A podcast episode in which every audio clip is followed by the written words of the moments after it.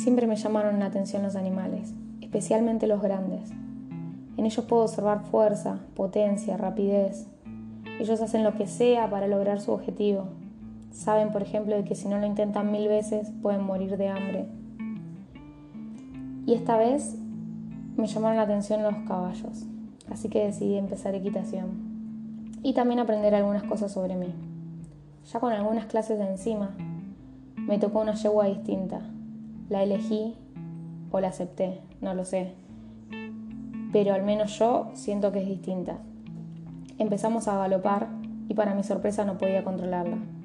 Así que apareció mi amigo el miedo de la mano con el ego, diciendo, esta es mucha yegua para vos. ¿Cómo es que estoy aprendiendo algo sobre lo que todavía no tengo control? Porque esto no es un auto, es un animal y tiene su propio control. Días después volví con mi amigo el miedo y también con el ego. Y esa pregunta que todavía no podía responder. Me subí sabiendo que tenía miedo a galopar, pero no dije nada. Y era la primera actividad del día.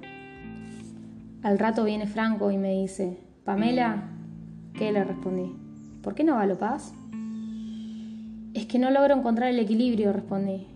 Al rato vuelve de nuevo y me hace la misma pregunta. Yo ya sabía que no podía escapar a esa respuesta.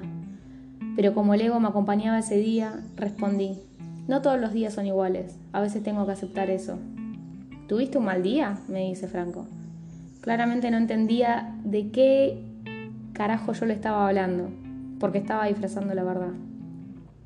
Al rato me caigo del caballo, y fue como una caída eterna. Sentí que hubiese caído muy alto y no llegaba más al piso. Claramente me dolió porque me golpeé la espalda.